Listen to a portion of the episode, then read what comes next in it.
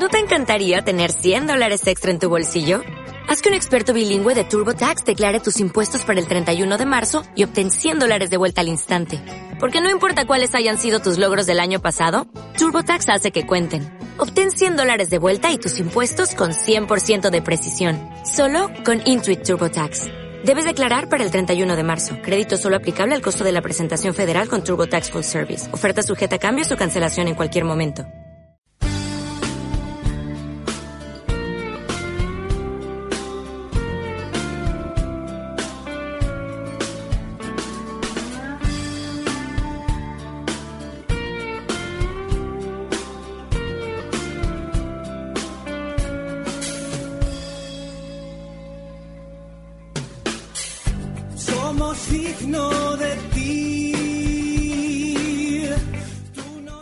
Radio María les presenta La Voz de los Obispos. Eres tú quien camina. Un programa dirigido por el Padre Esteban Munilla.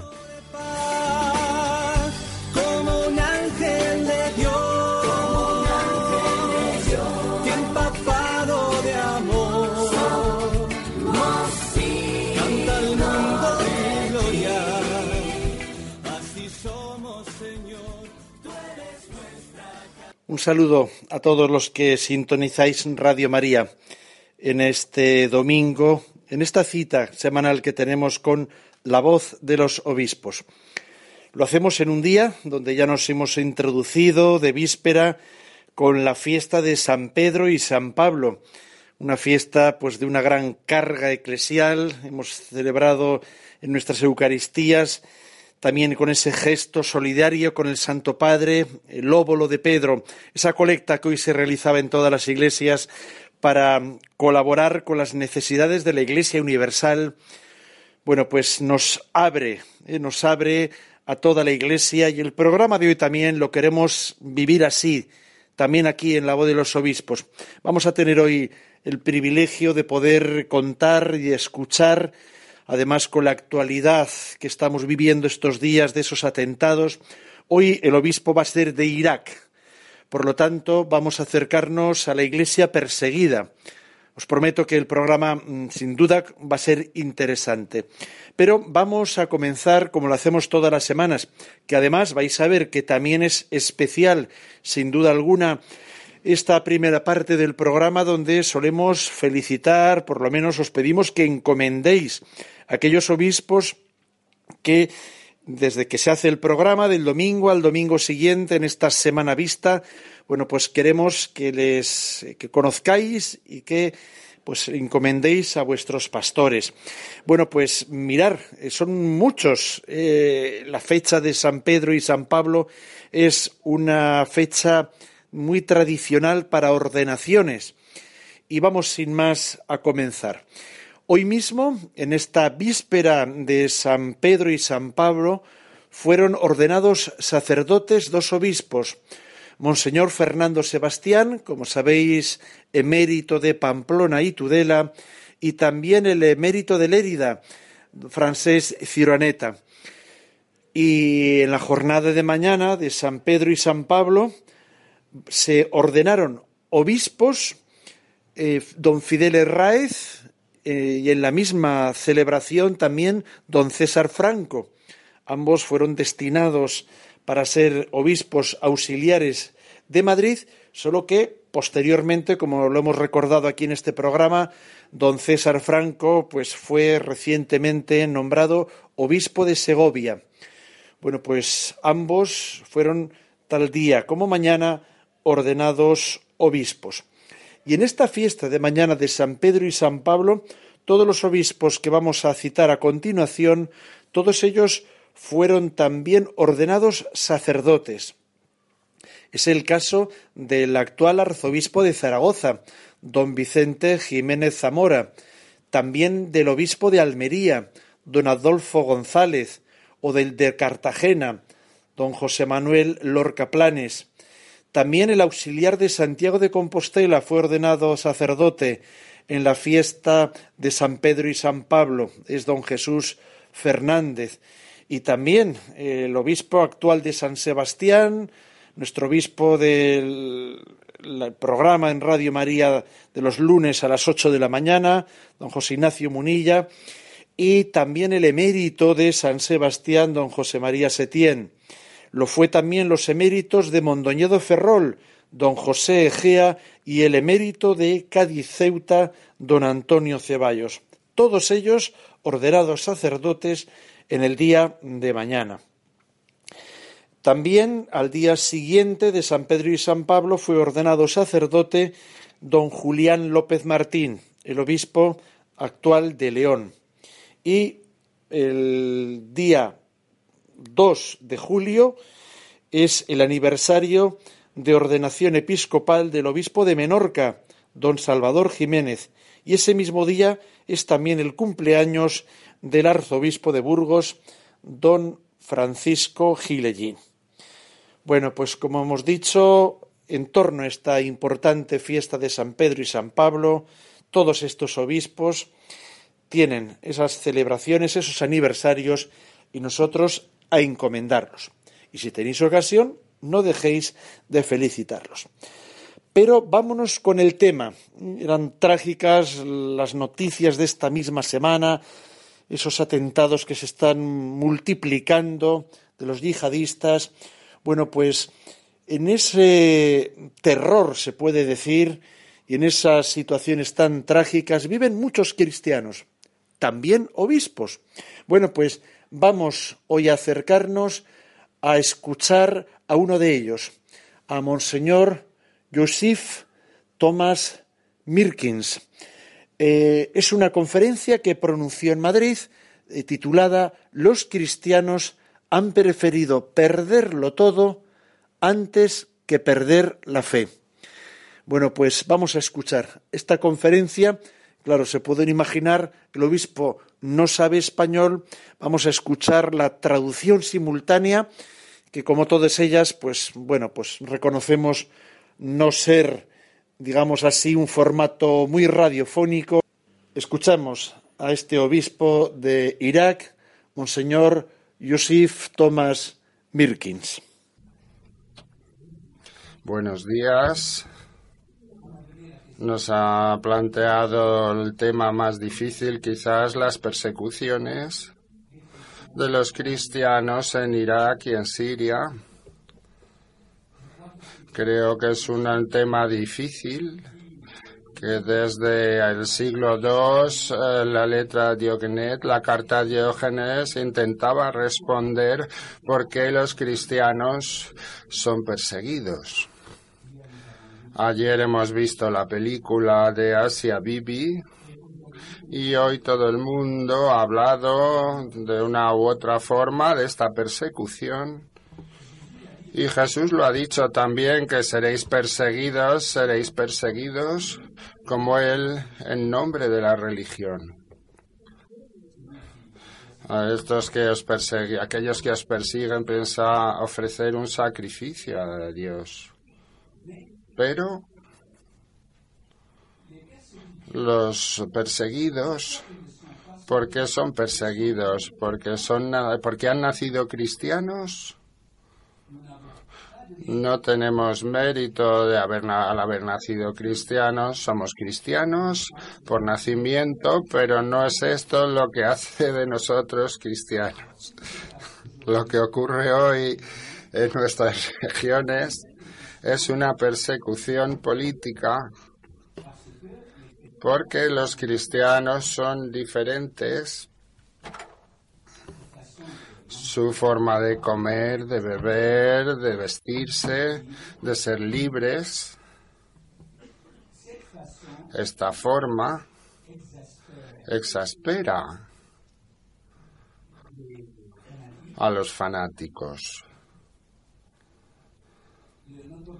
A nuestro patriarca, su beatitud Luis Saco acaba de publicar un libro de entrevistas que ha sido publicado hace dos meses. Una entrevista por un periodista, entrevistado por un periodista llamado Laurence de Jumont, de Joyeux, perdón, y le ha planteado esta pregunta. Y él ha respondido que los cristianos son perseguidos porque sus mujeres no llevan velo cuando van por la calle, porque beben alcohol, porque son diferentes. Y todos los fanáticos del mundo no aceptan la diferencia. Y porque al estar eh, perseguidos sociológicamente o políticamente, los cristianos con frecuencia eh, adoptan la frase de Jesús al pie de la letra. Cuando Jesús dice ser prudentes como serpientes y sencillos como palomas, las palomas cuando se escapan, cuando se hace un ruido, las palomas huyen. Entonces muchos cristianos eh, se han escapado de Irak, de Siria, han huido de Oriente Próximo y los datos estadísticos son muy elocuentes y nos explican que quizá en diez años ya no habrá cristianos en esta región. Y una vez dicho esto, ayer y hoy, en este Congreso, es una inquietud grave. Pero muchos cristianos que son perseguidos olvidan la primera parte de la frase, ser prudentes como serpientes. Y las serpientes son prudentes, son sabias, no se, no huyen, no se escapen, eh, se hacen perfil bajo, se esconden y también saben defenderse las serpientes. Y es un poco hoy en el interior de nuestras comunidades cristianas hay una batalla. Eh, debemos huir o permanecer aquí. Esta es la pregunta superficial. Eh, huir yo he visitado casi toda nuestra diáspora cristiana iraquí, que están dispersos por todo el mundo. Creo que somos una de las comunidades más dispersas del mundo, la misma familia quizás no en países diferentes, pero en continentes diferentes. Tengo cuatro hermanas y cada hermana está en un continente, Australia, Canadá, Europa, en Holanda y una en Irak. Cuatro continentes. Esta dispersión es otro problema y se han huido, se han instalado en estos países, pero no se está claro, no es fácil para ellas. Esta persecución sociológica y política no ha, em, no ha generado nada bueno para estas personas y desde hace 20 años hago con fe, eh, em, soy planteo conferencias y hay pocos estudios sobre la diáspora. Hay estudios sobre la diáspora libanesa, palestina, pero siempre las diásporas son en sociedades sociológicamente un poco desestabilizadas. ¿Qué es lo que queda? Los que quedan, los aquellos que con independencia del coste tratan de mantener una presencia cristiana en Irak también tienen muchos problemas porque solo el hecho de quedarse no quiere decir nada, es necesario poder dar testimonio. Es necesario poder evangelizar. Y la palabra evangelización en árabe es una palabra tabú, tabshir la palabra ha sido utilizada contra nosotros como razón de motivo de una persecución directa. Vosotros hacéis evangelización. Bien, hace 30 años que trabajo en Irak como profesor de teología, como editor, como periodista y como editor del Catecismo Nacional como editor también de, revistas para la infancia y para adultos también. He intentado durante estos 30 años de corregir un poco La palabra, el significado de la palabra evangelización tabshar quiere decir propagar la buena nueva. Cuando se, ustedes comen en un buen restaurante, vosotros le diréis a los amigos, este restaurante es bueno. No es propaganda o de proselitismo es verdaderamente hablar de algo que me ha dado placer. Si yo soy cristiano, y Jesucristo me, me da bienestar, yo si yo no predico, eso desgraciado de mí si no puedo predicar, afirmó San Pablo, si yo lo que yo he probado de Jesús es muy bueno, es muy agradable, yo les debo decir lo que he sentido con él. Es como la samaritana que fue sin tener vergüenza a su pueblo Chihara para decirles, hay aquí a alguien que me ha dicho todo lo que he hecho. No era Cristo y al final ellos le dicen, nosotros ya no creemos a causa de tu palabra, sino porque lo hemos visto. Así que la evangelización tiene dos etapas. La primera hablamos de alguien y la segunda nos encontramos con esta persona. Y es por esto que durante estos 30 años he intentado sembrar la palabra de Dios. Yo me centro en un en una forma de hacer, les cuento un poco mi trabajo con la Biblia solamente, porque me gustaría anunciarles hoy que hay hace un mes he salido por, primera vez en la historia la primera Biblia kurda. He publicado, se ha publicado la primera Biblia católica en kurdo. En, el en la introducción afirmo yo ofrezco a mis hermanos kurdos que hablan kurdo, les ofrezco lo que tenemos más de más precioso, la palabra de Dios, el Evangelio y los salmos, con un CD que para aquellos que no saben leer, de esta forma podrán tener contacto con la palabra de Dios. No es un proselitismo, es evangelización. Les doy un libro, ustedes son libros de leerlo o no, en su idioma kurdo tienen algo que les permite descubrir quién es Jesucristo. Esto se ha publicado hace dos meses y antes había Biblias, se publicaban Biblias en las que he trabajado para importar gracias al, organismo de publicación bíblica en Jordania y Líbano, a sociedades que me han ayudado en Finlandia, que me han ayudado a publicar dos Biblias, una en arameo y otra en árabe con este trabajo de distribución, de propagación de Biblias en Irak, somos como bajo el régimen de Saddam Jesús, estábamos como en Cuba.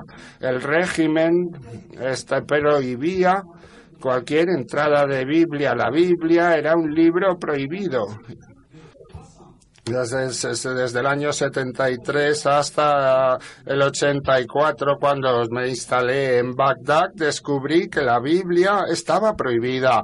El régimen había lanzado una prohibición a través de todo, en todas sus fronteras, cuando había Biblias, las prohibía y las eliminaba. He intentado, como la serpiente, entrar en las oficinas, en los organismos para levantar un poco la prohibición y llegado por primera vez a hacer entrar mil ejemplares de Biblias católicas. A continuación tres mil, luego diez mil y al final un millón y medio de Biblias se han distribuido en Irak.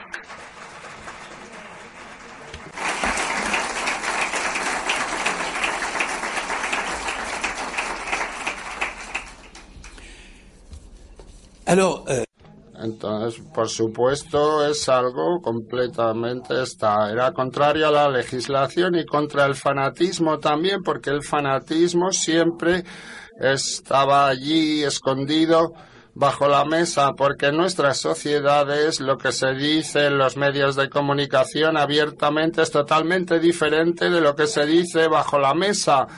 Lo que ocurre es esto que es la gran parte de nuestros problemas, de nuestra desgracia. No sabemos de dónde viene la persecución, porque bajo el régimen antiguo y bajo el régimen actual, Nosotros no sabemos quién es quién. No sabemos. Es por esto que con el régimen dictatorial teníamos miedo. Con el régimen del no régimen de no gobierno que tenemos actualmente Estamos en la nos genera un estado de ansiedad, no sabemos quién es su amigo, quién es enemigo y esto es lo que hace que haya una desaparición de la autoridad, del liderazgo en nuestras sociedades. Jesús también ha dicho, no tengáis miedo de aquellos que matan el cuerpo, tener miedo de aquellos que pueden hacer descender el alma y el cuerpo al infierno. ¿Por qué? cuando se dice los cristianos son perseguidos, perseguidos porque sociológicamente no tiene mérito. Cuando han entrado hace cuatro años en la iglesia de Notre Dame de la Deliverance en Bagdad, han disparado a las mujeres y a los niños, han matado a 48 personas estas pobres gentes no han dado, no se han ofrecido como los mártires de las catacumbas, los mártires de Roma. Son personas que son víctimas de un gran proyecto y se han encontrado por azar en la iglesia ese día para ser matados. Hay una especie de amalgama y de mezcla de sentido para llamar a alguien mártir, todo inocente, cual todos los inocentes son mártires, pero en realidad los cristianos, los cristianos son eh, llamados a asumir su vida y a darla y ofrecerla con independencia de, y no que sea que les sea arrancada y esto es lo que hace que lo que hemos escuchado esta mañana sobre la violencia o la no violencia, defenderse o no defenderse, esto es sociológico. No siempre estamos, tenemos la posibilidad de estar en el buen momento y de tener el buen reflejo para comprar una espada, como decía Jesús. Somos minorías, somos una minoría frágil, vulnerable y nosotros podemos también ser víctimas como todas las demás minorías. Es por todo ello que yo no hablo solamente de las persecuciones de cristianos como cristianos, sino los yazidíes, que son otra minoría que ha sufrido mucho más que nosotros. Yo estoy orgulloso, por supuesto, de que los cristianos no hayan abjurado de su fe. No he escuchado que los cristianos han abjurado de su fe. Hay algunos casos de enfermos mentales en el hospital de Mosul, pero esto no cuenta. Pero a menudo los cristianos han preferido perderlo todo, el dinero, las casas, los terrenos, los pueblos, pero mantener la fe. Y esto constituye nuestro orgullo. El Monseñor Achá ha hablado de esto, es algo de lo que estamos orgullosos, pero estos cristianos que son perseguidos porque no son solo, no se encuentran únicamente a la defensiva, sino a la ofensiva, atacan el fanatismo, hablan contra el fanatismo, tratan de curar a la sociedad, tratan de ser verdaderamente la levadura, la masa y la sal de este terreno. Una minoría con los medios que tenemos para sobrevivir, nosotros no podemos hacerlo solos. Por eso les doy las gracias por haberme invitado, de habernos invitado a hablarles, a estar en contacto con sus sociedades, que ellas también tienen sus dificultades, que han atravesado momentos difíciles, tienen también defendido vuestro país contra la invasión musulmana hace siglos. Pero no es el Islam y cristianismo si estemos nacido cristianos en nuestros países porque Dios quiere que seamos en esta tierra entre los musulmanes y entonces hace falta distinguir musulmanes e islam. Y conozco centenas de millares de musulmanes que son que están atrapados en la trampa de este fanatismo que ha secuestrado su religión pero no tienen los medios de defender sus sentimientos. Y esto los lo digo a fuerza de conocer estas sociedades a través de varios medios, vías, yo afirmo que es casi concomitante el, eh, el analfabetismo que ha invadido nuestros países y el fanatismo. Por ejemplo, Egipto. Hemos escuchado hablar de los egipcios. Egipto ahí hace 80 años era más cultivado, era más abierto que hoy como país. Y la subida del fanatismo va conjuntamente con el analfabetismo. Está el informe de Naciones Unidas publicado en 2003 que es muy elocuente sobre el vacío intelectual y cultural que ha invadido el mundo musulmán y el mundo árabe justo si se han refugiado en el fanatismo y no es algo que viene de ayer, de hace un mes o a poco tiempo, hace diez meses, pero antes, hace siglos de rechazo. Y esto hay que hacer análisis a través de varias especialidades para comprender que lo que ocurre hoy en nuestra región y en nuestro mundo árabe y musulmán es algo que es el fruto de varios siglos de rechazo y de falta de progreso. La filosofía árabe ha ayudado mucho a Occidente a través de Averroes, a través de los pensadores, los médicos. Sí, Santo Tomás de Aquino, que era nuestro patrono nosotros los dominicos, que que ha cogido, ha recogido el pensamiento árabe, que fue perseguido por los fanáticos de Francia, el arzobispo de París en 1274 ordenó quemar los libros de Santo Tomás de Aquino porque se basó en Averroes, un musulmán, y Avicena. El, todo el mundo conoce esto cómo ayudar a curarse de este fanatismo, cómo ayudar a nuestras sociedades. No es una cuestión dicotómico, negro, blanco, musulmán y cristiano, ni los cristianos. Nosotros somos todos iguales, hay diferencias, existen diferencias entre ellos, pero los musulmanes también son diferentes entre ellos.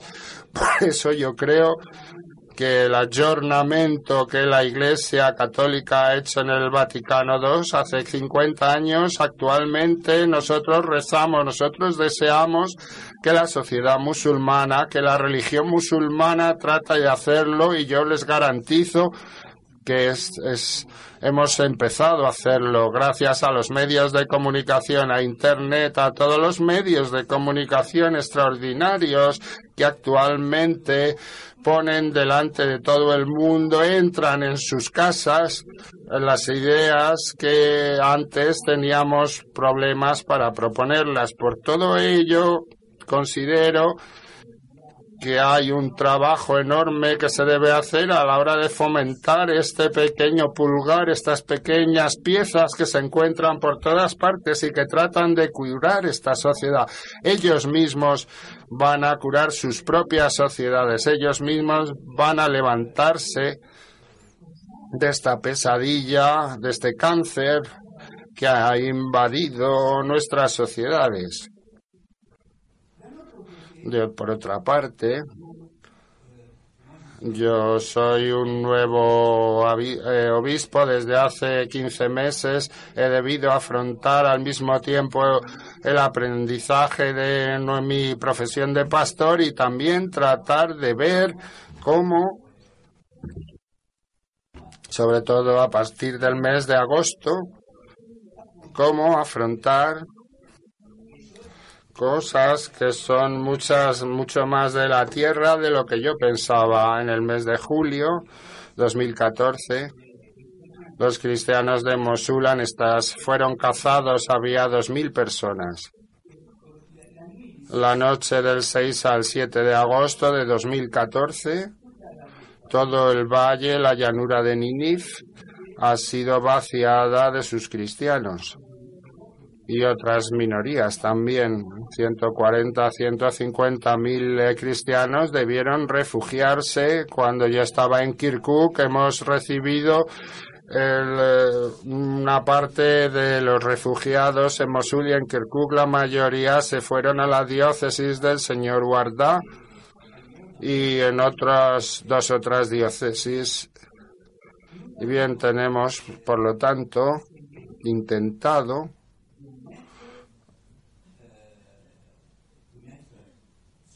de poner en marcha un sistema de acogida para estas personas. Hacía falta resolver muchos problemas logísticos, encontrar casi tantas personas que vivían en mi diócesis, el mismo número de personas ha venido a refugiarse en esta misma diócesis. Hacía falta alimentarles, eh, darles vivienda, vestirles y sobre todo ayudarlas a superar el trauma.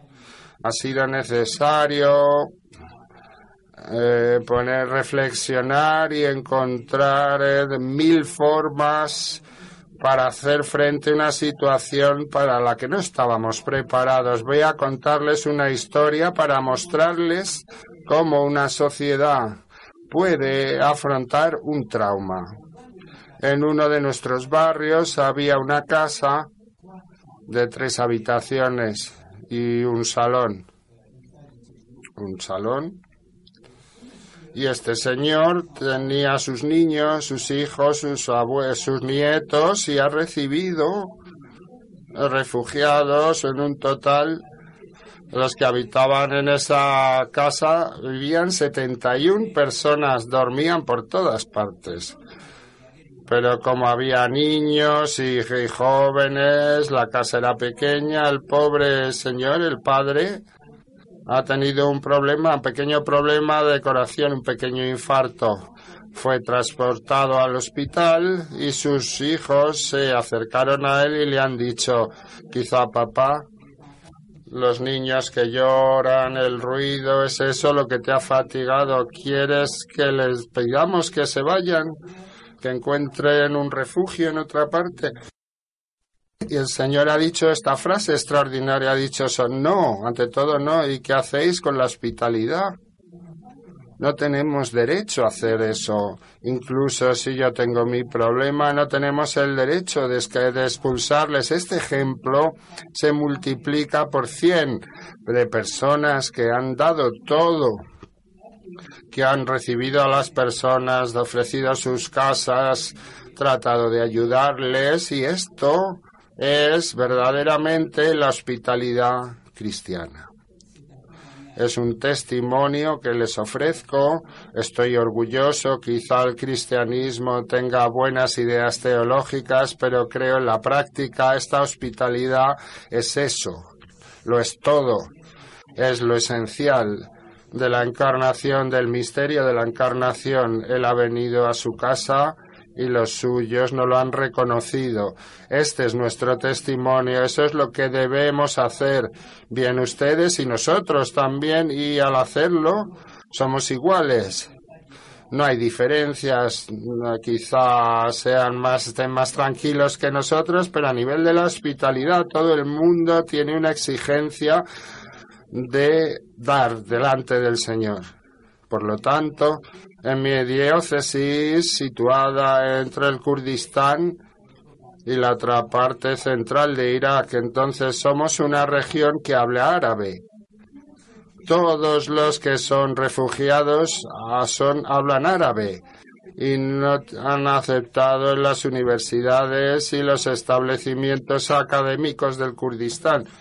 Así que han venido a mi casa, a mi diócesis, no solamente las familias, sino también los estudiantes. Y era necesario encontrarles de qué vivir y cómo continuar el año escolar.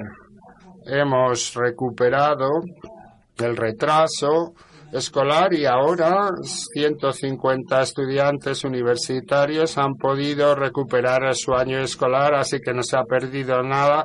Los médicos, los farmacéuticos, todo el mundo ha venido a refugiarse a donde nuestra diócesis y hemos intentado encontrar cómo ayudarles a superar esta situación. No podéis imaginar el trastorno, la desestabilización que estos acontecimientos de Daesh han generado en nuestra sociedad y a nuestra moral y les aseguro que tengo más problemas con mis cristianos que con los no cristianos, por supuesto. Tenemos miedo. Son a 13 kilómetros de Kirkuk. Vamos, no sabemos cuándo nos van a invadir. El miedo también forma parte de nuestra lucha. Es necesario luchar contra la desesperación, contra el miedo. Si los cristianos que han nacido cristianos sociológicamente consideran que es necesario partir para salvarse, para salvar a sus hijos, yo les digo, ¿y los otros? ¿Y los demás? ¿Qué haremos por ellos? Los voy a hacer reír. Ninif les celebré a causa del libro de Jonás. Nínive. Jonás era el primero Dash, el primer Isis, porque era muy, estaba muy contento de que Dios haya dijo Nínive, yo voy a destruir Nínive. Para un judío destruir Nínive era algo extraordinario, era la ocasión extraordinaria.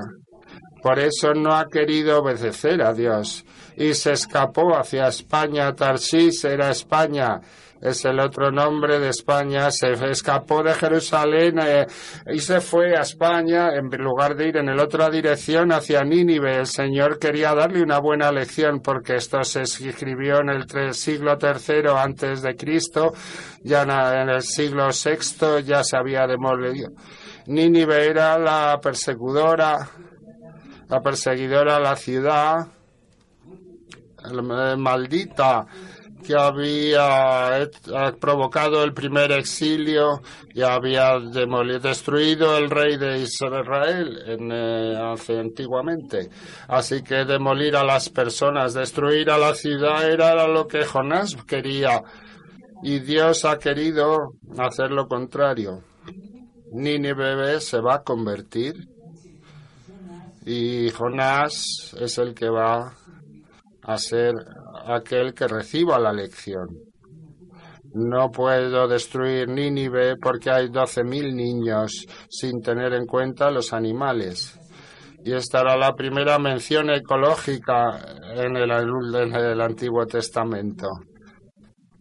Así que Jonás Jonás es el que fue trastornado cambiado y los cristianos son los que deben convertirse, es ser eh, cambiados. Para nosotros es muy difícil considerar, ver el mal, de no demonizar al otro. Hemos pasado mucho tiempo, demasiado tiempo, a dividir el mundo en bueno y malo, diablos. No.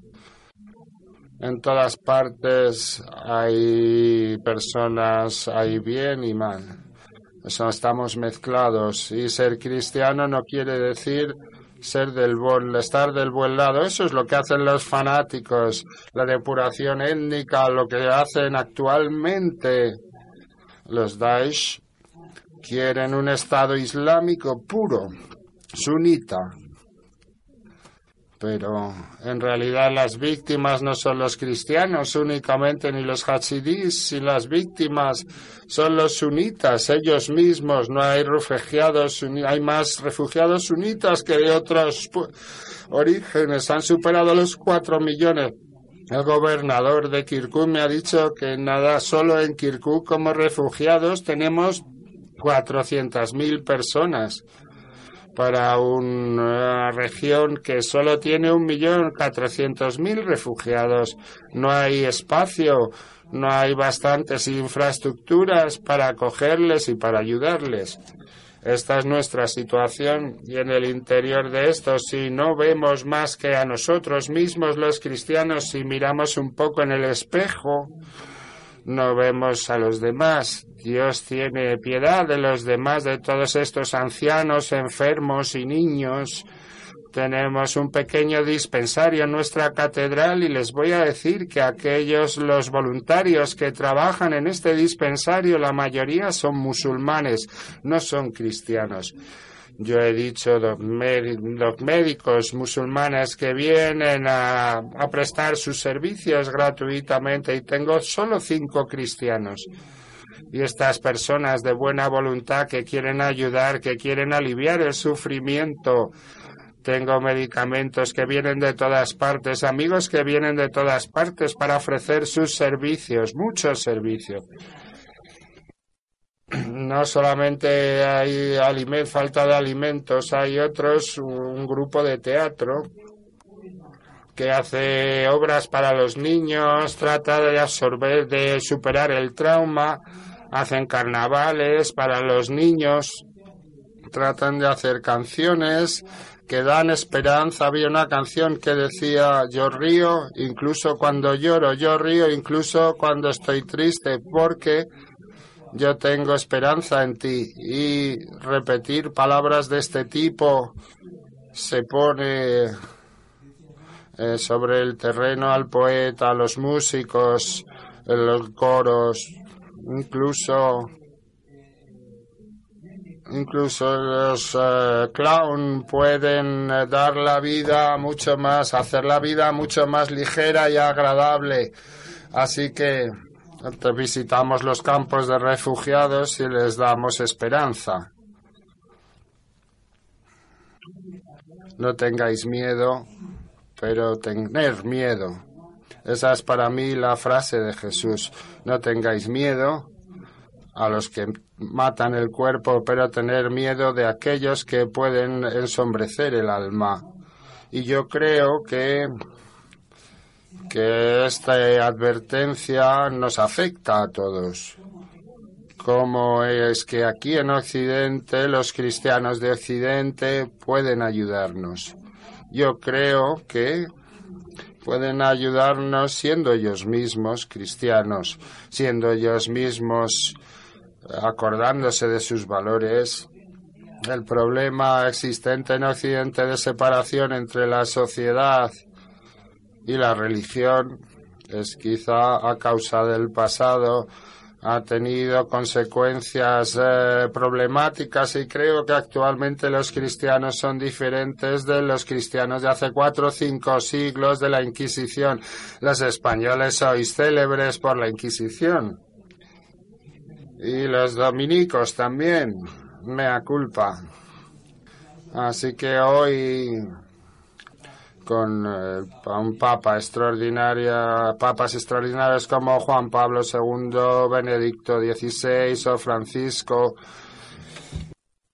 Somos invitados a escucharles un poco más y a tratar de reanimar el fuego, el fuego de la fe que tiene necesidad de ser reavivado. Quizá nuestros sufrimientos pueden ayudarles a reavivar la, la fe. Quizá los cristianos que deseen venir aquí están, se vean decepcionados. Muchas personas que han emigrado a Europa y a América, cuando me encuentro con ellos, dicen, desgraciadamente, tenía otra idea de los países occidentales. Me estoy decepcionado porque el comunitarismo no existe aquí, es el individualismo el que es mayoritario, que es lo más importante. La hospitalidad de las comunidades emigrantes en Europa es una cuestión que es muy difícil, muy importante. Muchos pensadores actualmente afirman que Europa no ha sabido integrar integrar a los inmigrantes y lo que ocurre aquí es difícil. Ustedes saben, yo he dado mi registro de entrevistas el, 7 de agosto eh, de pasado 23 entrevistas durante un, un solo día cuando la EISA invadió el, pueblo cristiano. Y yo decía en Francia, Holanda, Alemania, Inglaterra, yo decía, lo que ocurre en nuestro país es un Anschluss es como el Anschluss de los nazis que muchos franceses eh, decían, no pasa nada, Alemania va a invadir parte de Europa, pero al final es muy peligroso. Prepárense, es el inicio de la Tercera Guerra Mundial, porque yo sé que los europeos tienen miedo solo cuando se le ven afectados ellos mismos. Y lo que yo decía se fue al final se hizo verdad con Charlie Hebdo, con el tren de España, con todo lo que ocurre con vuestras minorías. Este pensamiento de que conocemos porque estamos dentro, vivimos con ellos. Este pensamiento no es solo em, una cosa de millares de personas, la media de edad es de, de 20 a 25 años. No haya nadie que tenga canas, son todos jóvenes, son todos fanáticos, iluminados, o dos enfermos, pero tienen verdaderamente la voluntad de vencer. Y eso es más peligroso todavía que tener armas. Se hacen, eh, se sacrifican sus vidas como kamikaze 3000 eso son muchas personas, solo 3.000 que pertenecían al ejército. ¿Qué podemos hacer ante frente a los fanáticos? Y detrás de ellos hay una una problemática política a causa del primer ministro, a causa de los chinitas, de los sunitas. Nos encontramos en pleno delirio ideológico y este delirio ideológico no es la consecuencia que viene del vacío, es exactamente el inicio de este delirio después de la caída del muro de Berlín en 1989. Este delirio ha comenzado en ese momento y este delirio son las ideas, pasan como los vasos comunicantes, pasa del mundo comunista, ha pasado a nuestras sociedades. La guerra de Europa, las dos o tres guerras con la guerra de España, eh, han venido a nosotros. ¿Por qué? Porque es exactamente la misma lógica y nosotros los cristianos, ¿qué hacemos? ¿A dónde escapamos? Todo el mundo, si todo el mundo quiere escapar, ¿quién va a curar esta sociedad? ¿Quién va a tratar de dar una palabra de las que diferentes de la que entendemos en los medios de comunicación de este fanatismo nacionalista o religioso? Es lo mismo. Hemos pasado del fanatismo de la nación árabe al fanatismo de la UMA musulmana, es lo mismo.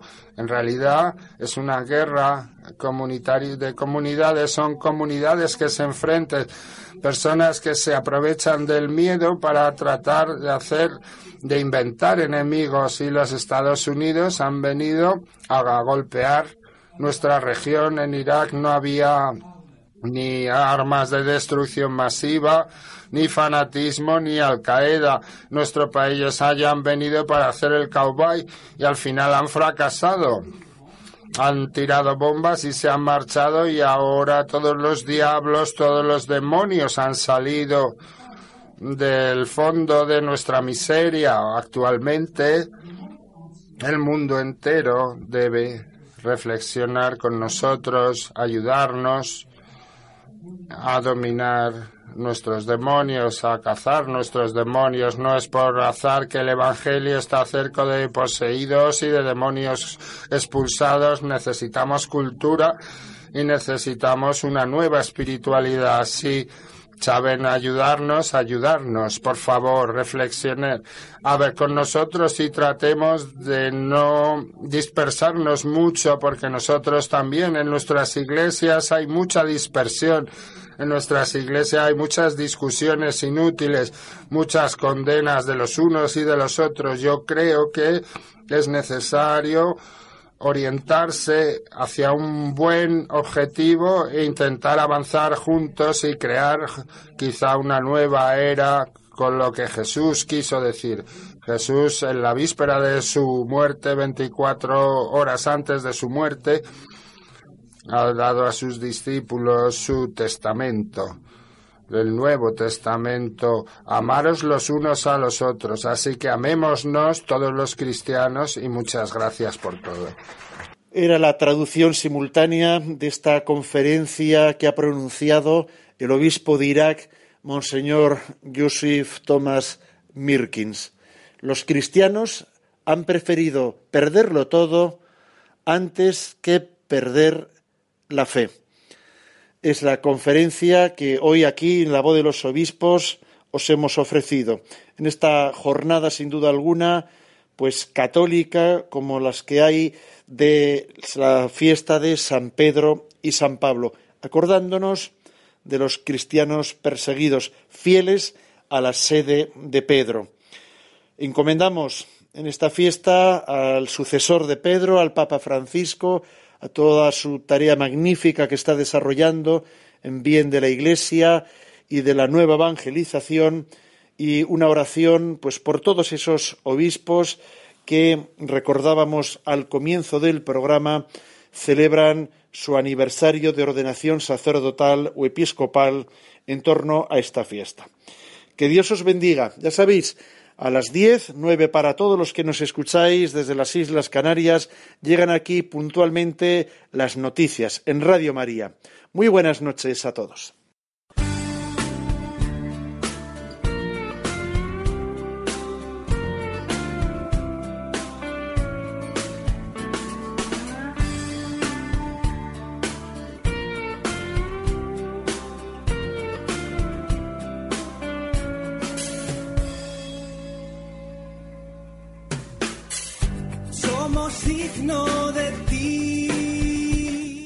Queridos oyentes de Radio María, han escuchado la voz de los obispos. Eres tú quien camina Un programa dirigido por el padre Esteban Munilla. hacia un